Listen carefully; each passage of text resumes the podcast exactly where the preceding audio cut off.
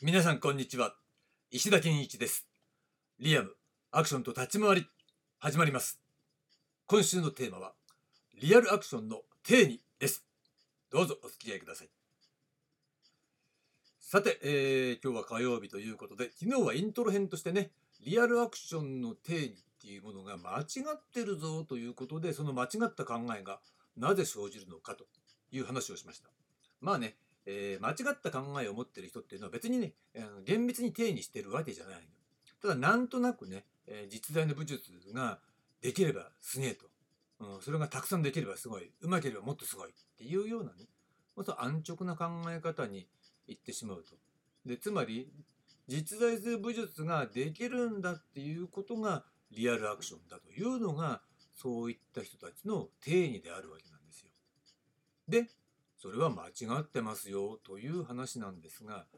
今日のテーマは、えー、それに対してなぜ間違った考えに至るのかという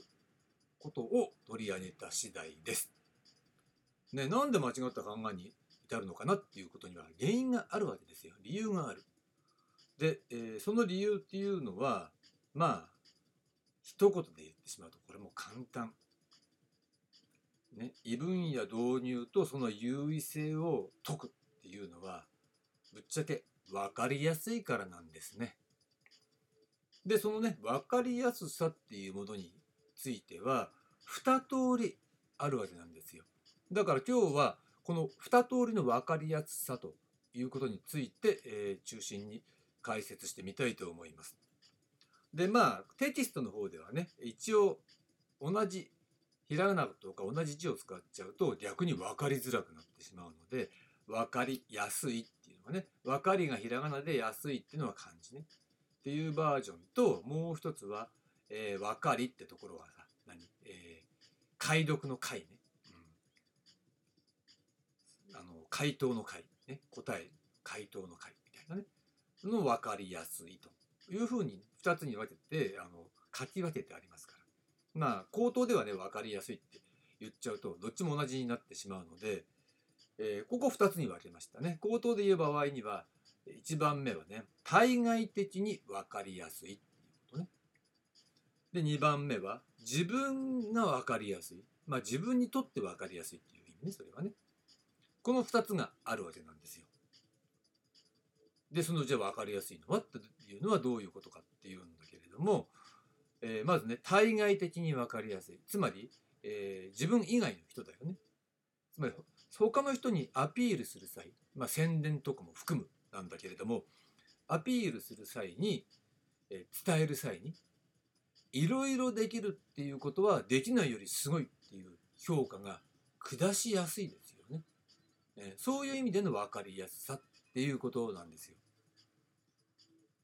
うん、であのーそれについてはまあ単純に言うと、えー、素人さんには有効であるっていう効果が実証済みって言えると思うんです。もうこれはねもう昔からあるんだけどもう単純な話ですよね。やっぱ普通の一般の人ね、うん、まあいわゆる観客とかねあの視聴者とかさそういった、えー、受け手にの側に回ってる人たちのことなんですけどそういった人たちねがこのアクション映画を見た時にねその人がアクションの達人ですっていうのとあの武術の達人ですって言った時にその作品はアクション映画で関わるにもあるにもかかわらずね武術の達人ですって言った方がなんかすごそうに感じちゃうわけ。それは分かりますよね、うん、そういった効果があるっていうのはね。つまりそれはアクションっていうものが何なのかって実態もはっきり分かっていないしなんかそういうね真似してやってるだけ実際にあるものの真似をしているだけみたいなそういう勝手なイメージっていうのがもうしょうがないんだけどねそれはね。ある。ということ、うん、だから仕方ないといえば仕方ないんだけれどもえー、だからこそ、えー、アクションに携わる人全ての人っていうのはアクションの姿あ姿正しい姿そしてそのアクションの凄さというものをきちんとね、えー、ことあるごとに発信していく必要があるんじゃないかなと常々思っていたわけなんですが、えー、情報を発信する人に限って、えー、武術の凄さを発信する傾向にあるみたいなのがまあこれ現代なんかでもそうですよ。じゃあなんでっていうとそれは分かりやすいからっていうことね。そう言ったら、えー、一般の人が「あすごそうこの人はすごいんだ!」って思いやすい思われやすい。でまあ宣伝になるっていうこともあるんでしょうね。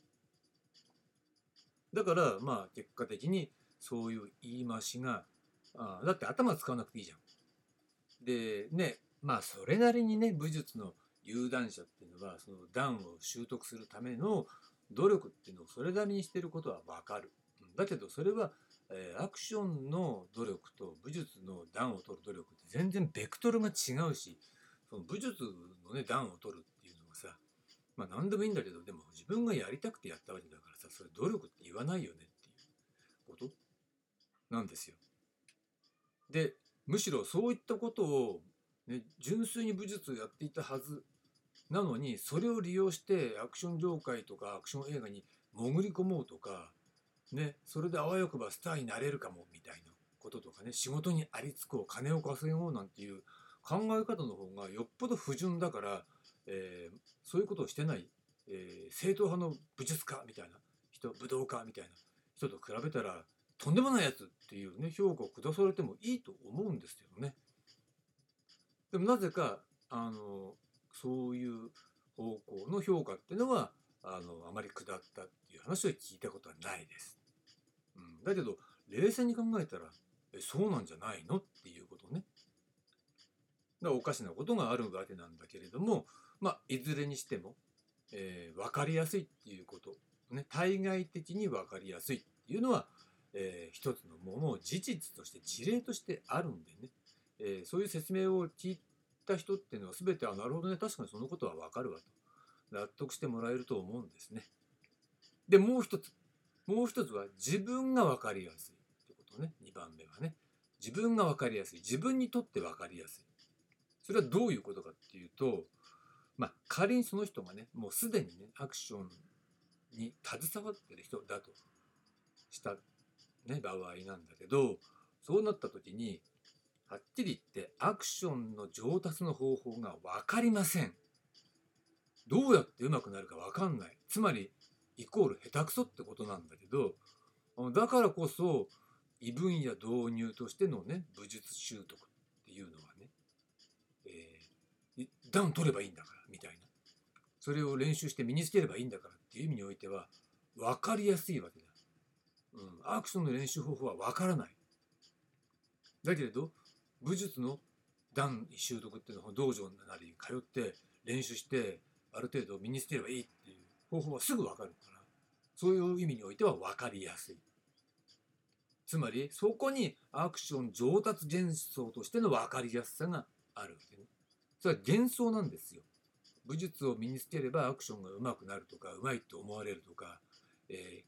その他大勢の人たちよりも上に立てるとかね頭一つ飛び抜けることができるっていうねことっていうのはそれは幻想なの。ねアクション上達幻想っていうふうにね私は呼んでるんだけど。だけど、うん、分かりやすい。そのことはね。あじゃあなんか俺特にとしてなんかテコンドーを習おうかなみたいな感じね、うん、まあそれは裏を返せばまあそういったことしか思いつかないっていうことでもあるしだからアクションの、えー、上達っていうことに関する方法がわからない上手い人が周りにいない本質に触れることができないいうね、まあ、そういう、まあ、環境が良くないわけだなだから限りなく、えー、素人の環境に近いような状態にあるっていうことなんでしょうね。だから、えー、アクションの上達の方がわからないから、うん、じゃあ武術になろうかなみたいな感じ、になってしまうっていうことね。これも事例がいっぱいあります。で結論としては、えー、それはことわざで言うと虎の意を狩る狐そのものなんじゃないですかっていうことになっちゃうのね。でおかしいでしょアクションをやってるのに武術をマスターしたら、えー、アクションが上手くなるって幻想以外何もんでもない。だけどえーそういう発言をすると「あすごいそうなんですか」空手やってるんですかすごいですね」って言われたりするわけだね。それは事実です。でもそれとこれとは違うんだよねってところをすり替えちゃうと、まあ、そう間違った方向に行っちゃうということですね。ということで、えー今日のテーマ「なぜ間違った考えに至るのか」という話でした。で明日なんですが明日は、えーその間違った考えに至ってしまうその誤認のメカニズムという話をしてみたいと思います。はい、ありがとうございました。